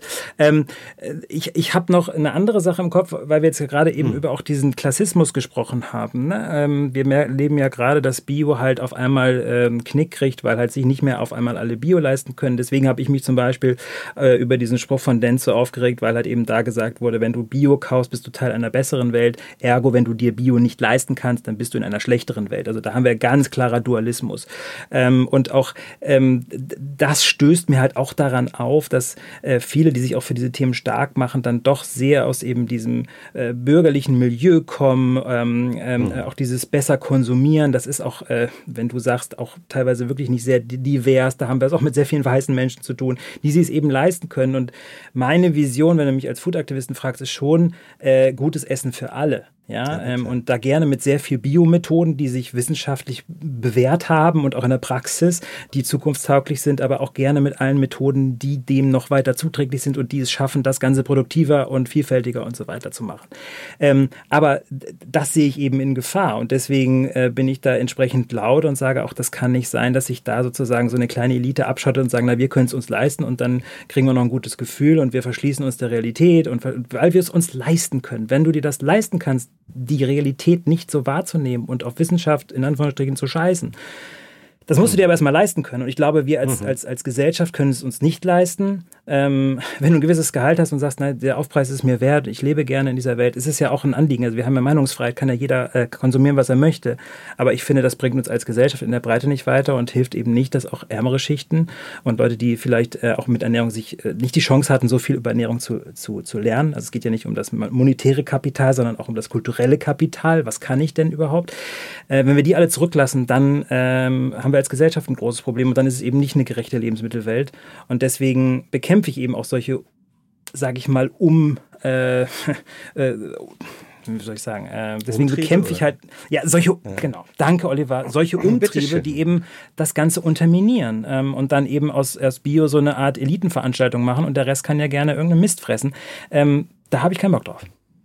Aber ähm, dann, dann höre ich schon wieder Kritiker, die sagen, ja, aber das Supermarkt-Bio und das EU-Bio, das ist doch unterster Standard und das ist ja nur das Allernötigste. Ähm, was wir dann brauchen, wenn ich dich richtig verstehe, ist eine politische Lösung für Bio und Nachhaltigkeit für alle, möglichst äh, umweltschonend ähm, hergestellt, trotzdem nahrhaft und schadstoffarm. Ist es nicht, äh, ist das eine Utopie oder ist es machbar? Das ist absolut machbar. Die Frage ist, ob wir das wollen und ähm, ob wir eben auch die richtigen Mittel und, und Technologien da zur Verfügung haben. Also da ist dann eben auch eine gewisse Technologieoffenheit wichtig. Und wenn die bekämpft wird mit irgendwelchen äh, Märchen, äh, also das ist ja so ein bisschen so, äh, als, als würde man fragen, steht in der Bibel schon irgendwas von KI? Und wenn das da nicht drin steht, dann machen wir es nicht. Ähm, ja. Das wäre, äh, dann wäre das christliche Landwirtschaft. Also wenn man so an Sachen rangeht, das kann es nicht sein. Du hattest eben auch noch mal dieses Thema Bio im Supermarkt und Bio, mhm. das ist ja dann doch gar nicht so gut und so weiter weiter. Ähm, ich freue mich über jeden Standard-Bio, ich will ja was Besseres. Ähm, ich glaube, jeder Kontrolleur, der auf einem landwirtschaftlichen Betrieb vorbeiguckt und mal in die Bücher guckt und mal guckt, wie das die Praxis ist, ist gut. Ja, also ob der jetzt Bio ist oder ob der von einem Tierwohl-Label kommt, ist schon mal hm. schon mal besser, als wenn da keiner kommt und mal hinguckt. Hm. In Zukunft stelle ich mir das so vor, dass man sozusagen da auch eher die Technik bemüht, weil diese ganzen Kontrolleure und diese ganzen Kontrollen, die müssen, die verschwinden in irgendwelchen Leitsordnern. Das ist für auch für Landwirte total aufwendig und furchtbar, das alles zu machen, weil es wahnsinnig viel Bü Bürokratie bedeutet. Deswegen brauchen wir auch da Technologie, die eigentlich das Ganze ein bisschen mehr automatisiert. Ähm, aber ähm, ich, ich will sagen, es geht ja auch darum, Lebensmittel zu finden, wo Leute dafür stehen. Also da muss ich jetzt nochmal, ich will jetzt nicht sagen, eine Lanze brechen, aber das Spannende finde ich teilweise, was mich an Demeter irgendwie am Anfang fasziniert hat, war, dass da Leute sehr stark sich in irgendwas reinnörden. Das hatten wir eben schon mal. Ne? Also damit meine ja. ich, sich sehr intensiv, manchmal mit der Seele einer Möhre beschäftigen. So, da kann man ja. drüber lachen. Aber ähm, in dem Falle war mir das teilweise sogar lieber als die Leute, die gesagt haben, Möhren bei euch an, das bringt Geld. Und die ernte ich dann, wenn der Preis gut ist, nicht wenn die reif sind. So, der Demeter-Landwirt, der hat erstmal die Sonne befragt und den Mond und so. Dann fand ich immer so, naja, dann, dann sag ich mal so, wenn du so an einem Produkt rumnördest, dann ist die Wahrscheinlichkeit, dass daraus was äh, vielleicht äh, reiferes geschmackvolleres, was auch immer rauskommt, äh, würde ich jetzt mal aus meiner Erfahrung sagen, durchaus vielleicht höher, als wenn jemand das einfach nur anbaut, weil pff, bringt halt Geld. Ist jetzt nicht, äh, ne, muss man auch wissenschaftlich untersuchen, aber das war für mich am Anfang, wo ich gedacht habe, naja, wenn man so sich reinsteigert in gewisse Produktionsformen, dann kann dabei manchmal auch was Gutes bei rauskommen. So, deswegen wünsche ich mir schon eine Landwirtschaft, die ähm, und, und, und auch einen Lebensmittelhandel und auch durchaus Leute, die das dann kaufen und zu Hause zubereiten, die sich mit Essen und Ernährung und Landwirtschaft und Natur mehr auseinandersetzen als Hauptsache es bringt Geld, Hauptsache ich werde irgendwie satt und sonst lass mich in Ruhe, aber da, am Ende will ich nicht krank werden. Ich glaube, das funktioniert nicht. Das ist so wie in Urlaub fliegen fliegen wollen, aber äh, nie einen Reiseführer lesen und irgendwie nur zum Flughafen fahren, da 100 Euro hinschmeißen, sagen, flieg mich irgendwo hin in irgendein Resort, mir ist scheißegal und sich dann aber beschweren, dass das nicht so ist, wie man sich das erträumt hat. Ich glaube, so funktioniert Ernährung nicht und so funktioniert auch Landwirtschaft nicht. Deswegen, wir brauchen Leute, die sich dafür aufopfern, die sich dafür, äh, die sich dafür begeistern, aber dann bitte mit den Methoden, die auch wirkungsvoll sind, die auch nicht dazu führen, dass sie völlig überarbeitet sind und im Burnout landen. Also da muss ich Cosmo nochmal total bestärken darin. Danke für diese Einblicke. Das wusste ich selber nicht, wie da ausgebeutet wird. Aber ähm, das muss irgendwie auf einer Basis äh, passieren, die auch wirklich irgendwie zukunftsgerichtet ist. Und das sehe ich momentan in vielen Bereichen von Bio leider nicht. Da, da, da dreht man sich in so alten Welten. Also auch im, sag ich mal, nicht anthroposophischen Bio äh, hält man dann lieber am Schlepper, der Diesel verbrennt, fest, als dass man irgendwie mal überlegt, ob so ein solarbetriebener Roboter nicht doch was wäre. So, und das finde ich, das widerstrebt mir und da versuche ich natürlich mit denen, die offen sind, darüber zu sprechen. Und du hast eben gesagt, wie kommen wir in die Zukunft? Natürlich brauchen wir politische Rahmenbedingungen, wir brauchen auch ganz viel Kapital, das dahin fließen muss, damit dieses Ernährungssystem sich auch zukunftsfähig aufstellen kann. Das Problem ist nur, ich war heute eben auf so einem Food Tech Event, wo auch eben das BMEL mit der besagten Staatssekretärin vertreten war. Da wird ganz mhm. viel fabuliert und gesprochen. Die Verantwortung wird aber abgeschoben auf Europa. Da soll sich irgendwie europäische Gremien drum kümmern. Wir, äh, mhm. wir fördern ja schon längst. Die Fördersummen sind lächerlich, wenn man sie mit anderen Ländern vergleicht. Ähm, das, was dann im, vom Ministerium aus gemacht wird, auch in Richtung Zukunft, ist wirklich, äh, das, das wird gerade sehr, sehr zurückgefahren. Und wenn ich dann eben Sätze höre, wir müssen irgendwie Bio in der jetzigen Form, haben wir jetzt lange darüber äh, gesprochen, warum das problematisch ja. ist, einfach nur auf 30 Prozent hochfahren, dann sehe ich irgendwie nicht wirklich, wie das die Zukunft besser machen soll, wenn wir dann eben Technologien und Möglichkeiten aus der Forschung und Wissenschaft beiseite lassen und Bio hochfahren, wo halt immer noch Homöopathie, hast du eben gesprochen, auf EU-Ebene mhm. vorgeschrieben ist, was nun wirklich tausendfach wissenschaftlich widerlegt ist. Und das kann es nicht sein. So kriegen wir den Klimawandel nicht äh, in den Griff und so werden wir auch nie gutes Essen für alle irgendwie erreichbar, nämlich bezahlbar hinbekommen.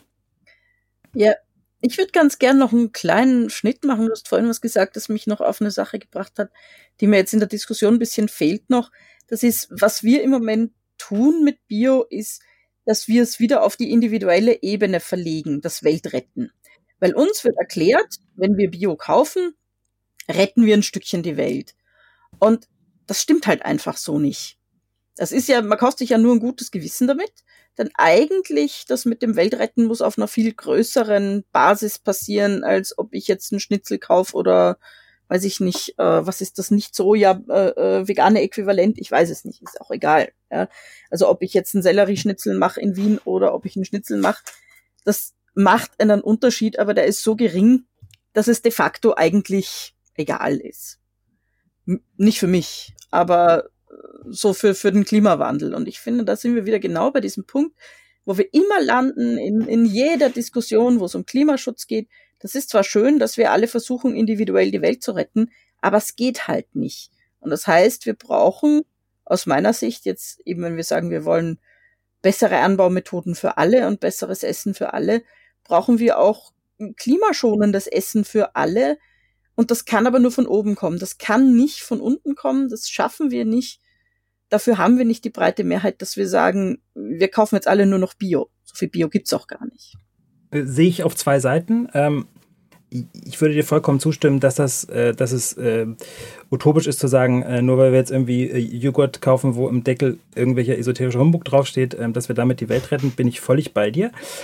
Ähm, ich, ich glaube, es gehören zwei Seiten dazu, ähm, wenn wir an die Zukunft denken. Einmal natürlich eine Politik, die sich äh, auf die Zukunft zubewegt, die ähm, auch eine Vision entwickelt für eine Landwirtschaft, in der Menschen noch arbeiten wollen. Gerade geben mhm. mhm. Betriebe nach wie vor zuhauf auf, in der Tierhaltung, äh, im Obstbau, äh, überall, wo, wo, wo man merkt, hey, die brauchen wir, die können jetzt nicht alle aufgeben, weil sie einfach überhaupt keine Vision sehen, weil sie auch gar keine Sicherheit mehr haben, welchen Stall sie jetzt eigentlich bauen wollen, mit dem sie dann noch Geld verdienen dürfen. Da ist gerade ein wahnsinniger Stau in der Politik. Da wird kaum was entschieden. Da bin ich wahnsinnig enttäuscht von, von Cem Özdemir und seinem Team. Da wird wahnsinnig wenig entschieden. Da wird wahnsinnig wenig gemacht. Da werden alte Floskeln einfach nur rausgehauen und irgendwelche Augenpulver verteilt, äh, Kleinkram hochgehalten, pressewirksam verkauft. Das finde ich wirklich schade. Und da war eigentlich viel schon angelegt mit einer Zukunftskommission Landwirtschaft, so problematisch ich sie fand. Ähm, aber sie hatte wirklich, äh, wirklich intergenerational Ergebnisse vorzu. Die hätte man auch, da hätte man auch wirklich weiterarbeiten können und viel schneller. Also da fehlt es einfach von oben. Ähm, da stimme ich dir zu. Ich glaube aber, dass es ganz ohne unten überhaupt nicht funktionieren wird, weil ich finde das Nein. Argument von den Landwirten, dass es auch jemand bezahlen muss und auch jemand kaufen wollen muss und auch wirklich kaufen tut. Ganz wichtig, weil viele Leute wollen andere Sachen haben auf dem Teller, aber dann ja, kaufen sie ja. doch was anderes. Und ähm, ich, deswegen habe ich auch eben gesagt, hilft uns da auch so ein mechanismischer äh, Gesundheitsbild äh, nicht weiter zu sagen, ähm, Essen ist einfach nur Kalorien und dann, dann war es das. Wir brauchen eine Esskultur, die sich wandeln muss und das ist ein Riesenrad, was wir drehen müssen. Und dazu gehört auch Genuss. Dazu gehört auch, dass Essen mehr ist als einfach nur Kalorien oder Fett oder was auch immer. Dazu gehört aus meiner Sicht nicht, Angst vor irgendeinem Teufel zu haben, der über einem schwebt und Wiedergeburt und diesen ganzen Käse, den ihr hier Gott sei Dank mal auflegt und aufdröselt für die Leute da draußen. Aber es gehört eine breite Diskussion dazu und eine Fortentwicklung auch in der Esskultur. Und die müssen wir als, als Gesellschaft erbringen und die können wir nicht ähm, von oben verordnen. Das finde ich völlig falsch. Ähm, aber das muss zusammenspielen. Und das, finde ich aber, sollte möglichst transparent das sollte möglichst äh, auf wissenschaftlicher Basis laufen und möglichst auf Grundlage von Werten, die Bio teilweise vor sich herträgt, ähm, aber dann sozusagen doch nicht einlöst, wie wir es jetzt merken, zumindest im Demeter-Kosmos. Ähm, und wenn wir das hinbekommen, dann kommen wir zu einer besseren Sache. Und dafür ist es aber ungemein wichtig, dass wir das, was uns nicht weiterhilft, klar benennen. Äh, und ja. wenn es dann gefährlich wird, noch klarer benennen. Und äh, deswegen freut es mich, dass wir heute da so lange drüber sprechen durften. Ich finde es auch wunderbar und äh, ich glaube, es gibt eine breite ähm, Basis in der Bevölkerung, die das auch möchte. Denn äh, eine der Dinge, die ich in den letzten Jahren am häufigsten gefragt worden bin, äh, ist, ähm, wo gibt's denn Bio ohne Schwurbel? Oder wie kann ich denn ähm, ja mich nachhaltig ernähren ohne Blödsinn und Wissenschaftsfeindlichkeit und Querdenken und Quatsch? Und gibt's nicht ein Biosiegel, was man nicht Homöopathie verteilt oder das nicht Kackhörnchen verbuddelt? Das würde ich sofort kaufen. Kennst du da was? Und ich sage, nein, kenne ich nicht, weil die großen Biosiegel das alle falsch machen in meinen Augen. Ähm, und die neun größten Bioverbände in Deutschland ähm, alle in der einen oder anderen Form Homöopathie zum Beispiel ähm, empfehlen. Und ich glaube, der, der Wille ist da. Und wenn es dann noch irgendwie bezahlbar wäre, dann hätten wir die Utopie geschaffen, dass wir sagen, wir machen das tierfreundlich, wir machen das pestizidarm, ähm, wir machen das so gut, wie es geht, aber wir müssen weg von diesem Dogmatismus und dem Schwarz-Weiß-Denken. Es gibt halt nur den ESO-Bauer und auf der anderen Seite gibt es den Massentierhalter, ähm, Chemiekeulen, Glyphosatbauer. Ähm, vielleicht müssen sich die, ähm, ja, die Bauernverbände nicht Bauernverbände, aber die Bioanbauverbände da untereinander auch annähern. Und äh, überhaupt die Anbauverbände, ja. Ich würde gerne noch mit was Positivem äh, enden, weil wir haben jetzt wirklich, also Absolut. alle, die bis, die bis jetzt uns zugehört haben, äh, äh, äh großen Respekt. Das waren ja wirklich Untiefen und man kann da wirklich auch verzweifeln. Also mir geht's ja ähnlich. Dann stehst du vorm Regal und äh, alles ist Rapunzel, du kommst um die Marke nicht rum, scheinbar, wenn mm. du irgendwie Nüsse haben willst. Es ist furchtbar. Ähm, ich ja. kann nur Mut machen, ähm, Essen ist was ganz Faszinierendes. Und wenn ihr im Biomarkt nicht fündig werdet, dann, dann, dann guckt mal, wo die Produzenten sitzen. Geht mal auf den Wochenmarkt und nehmt euch ein bisschen mehr Zeit mit und sprecht mal mit den Leuten. Geht nicht nach dem Siegel. Erwartet nicht, dass Essen einfach besser wird, automatisch, wenn da irgendwas draufklebt. Wie gesagt, alles mit dem Respekt. Ich weiß, viele Leute haben sehr viel zu tun und haben nicht ewig Zeit, sich mit Essen so lange auseinanderzusetzen. Aber meine Erfahrung in meinem bisherigen Leben, auch als Aktivist, ist, desto mehr Gespräche ich führe, desto mehr ich an Wissen anhäufe und mir auch mit Leuten, die wirklich irgendwie eine Haltung haben äh, und nicht nur irgendeinem Gott hinterherrennen, den, den ich kritisch sehe, ähm, da kommst du wirklich immer zu tollen Sachen, tollen Produkten. Ähm, und manchmal ist es vielleicht sogar auch der Demeter-Landwirt, der nicht total der Spinner ist, der es einfach Absolut. nur macht, weil er irgendwie dafür zwei Euro mehr bekommt dann ist es eben egal, dann kaufst du mal die Möhre, ist fein. Aber unterhalte dich mit den Leuten und geh nicht einfach blind nach irgendwelchen Siegeln, sondern sprich mit den Leuten, tauch ins Thema Essen ein und, und, und koch so viel du kannst ähm, und mach so viel zu Hause, dann bist du auch nicht so abhängig von diesen verarbeiteten Produkten. Ich kann nur jedem Mut machen, diesen Weg zu gehen. Wir haben uns heute mal mit so einer dunklen Seite beschäftigt, aber eigentlich ist Essen was ganz Tolles.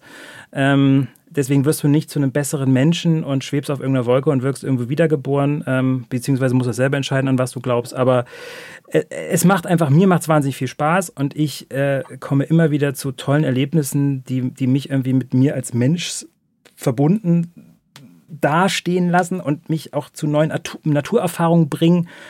Aber deswegen habe ich trotzdem nicht Angst vor, vor, vor einem iPhone oder irgendwie sowas, dass mein, Dafür dass mein Salat davon beeinflusst. Sein, ja. Eben. Also geht raus und äh, äh, erfreut euch am Leben und esst jetzt mal was Gutes oder trinkt was, wenn ihr uns zugehört habt. Jetzt zur Erholung ein, ein gutes Getränk oder ein äh, leckeres Essen, möglichst ohne schlecht, schlechtes Gewissen. Ähm, du hast unsere Endrunde damit schon fast äh, vorweggenommen. Am Ende der äh, Show möchten wir immer ganz gerne noch ein Fazit ziehen, was hoffentlich auch positiv ist und, und einen Wunsch formulieren an die Zukunft. Wie würden wir uns denn Ernährung und Biolandwirtschaft vorstellen, wenn wir dürften? Ähm, und ich möchte es trotzdem noch einmal kurz abfragen, Sarah. Also ich wünsche mir vor allem ganz fest, dass es was eine Möglichkeit gibt, dass alle gut ernährt werden, dass wir das nicht auf diesen kleinen, auf diese kleine Gruppe, die es jetzt auch schon kann, reduzieren, sondern dass wir sagen, okay, wir wollen, dass gute Lebensmittel, gesunde, schmackhafte, anständige Lebensmittel wirklich für die breite Bevölkerung verfügbar sind. Wunderbar, finde ich gut. Cosmo. Ja, ich glaube, ähm, aus meiner persönlichen Erfahrung sprechend und auch historisch sich die Landwirtschaft anguckend, hat Landwirtschaft einfach unglaublich viel mit Ausbeutung zu tun gehabt und auch immer noch zu tun. Und ähm, einerseits wünsche ich mir, dass die Leute erkennen, dass die Biolandwirtschaft, so wie sie gerade aufgestellt ist, dem auch nicht wirklich was entgegensetzt, ganz im Gegenteil noch. Ähm, und dass andererseits eben durch Technik und auch teilweise gucken, wie wird es denn in der konventionellen Landwirtschaft gemacht, irgendwie dieses Arbeitspensum reduziert werden kann, was uns irgendwie immer so im Weg steht. Also ähm, entweder wird halt gesagt, ja, okay, aber so viel Bio können wir nicht produzieren. Ähm, oder ja, in solchen idealisierenden, romantischen ähm, Traumwelten, wo irgendwie alle Biolandwirtinnen sind, da wird das halt irgendwie gar nicht mitgedacht. Sehr gut. Hendrik, nach deinem flammenden Abschlussplädoyer für, für, gutes, für gutes Leben, gutes Essen und gute Kommunikation vielleicht auch mal ähm, zu dem Erzeuger äh, und der Offenheit und der Lernbereitschaft. Hast du noch was hinzuzufügen? Ein Wunsch ähm, vielleicht von dir nochmal an die Branche an die Branche, sich, sich solchen Diskussionen wie wir hier stellen und sich nicht einfach wegducken, das ist, glaube ich, das, das Gefährlichste und das Peinlichste, was man machen kann. Das hat mich in den letzten Jahren, muss ich jetzt fast sagen, äh, in dieser Covid-Zeit und jetzt auch danach wirklich maßlos enttäuscht und auch, ähm, aber auch dazu geführt, dass ich neue Graustufen oder sage ich mal neue Facetten, neue bunte Prismen kennen durfte äh, der Welt, die da draußen echt bunter ist als einfach nur äh, ein grünes Siegel. Ähm, ich glaube, dass wir mehr Gespräche wie dieses hier brauchen. Deswegen bin ich euch sehr dankbar. Äh, und auch hier nochmal großen Respekt für, für deine Arbeit, Oliver, weil ähm, so sehr ich die, äh, die, die, die, die, die Spinne auf der einen Seite unterschätzt habe, habe ich auch äh, dich am Anfang durchaus äh, unterschätzt, weil man denkt so, das kann doch nicht wahr sein, dass das alles dahinter steckt und das, also in, ohne jetzt irgendwie in eine Verschwörungstheorie abzugleiten, ne, das kann mir auch ja. passieren und sagen, oh Gott, ich habe jetzt Angst vor allem, was irgendwie dieses orange Siegel hat. Das soll ja auch nicht das Ergebnis dieses Gesprächs sein.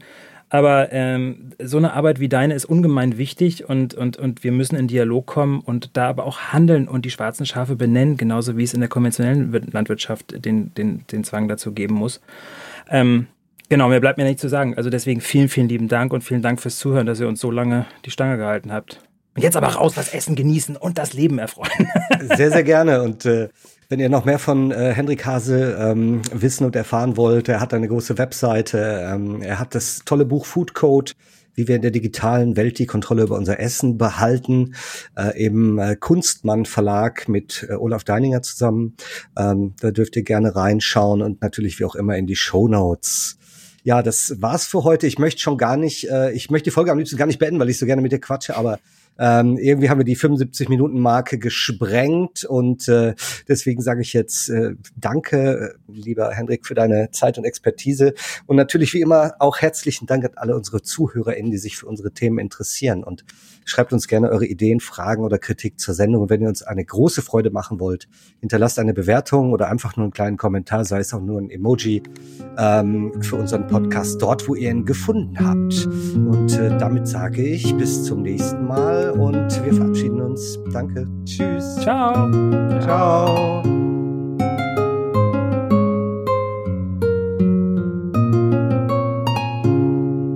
Und damit es nicht bei dem aus dem Zusammenhang gerissenen Zitat bleibt, hier nochmal die Langversion.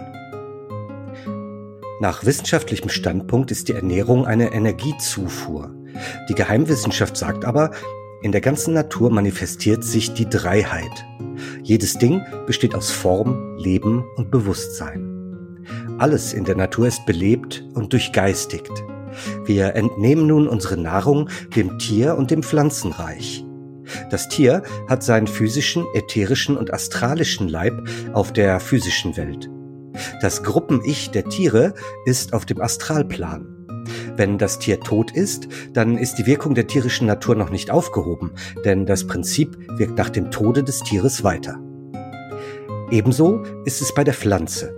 Die Pflanze hat ihren physischen und ihren ätherischen Leib auf der physischen Welt, ihren Astralleib in der Astralwelt in der Astralwelt. Das Ich der Pflanze ist im Devachan.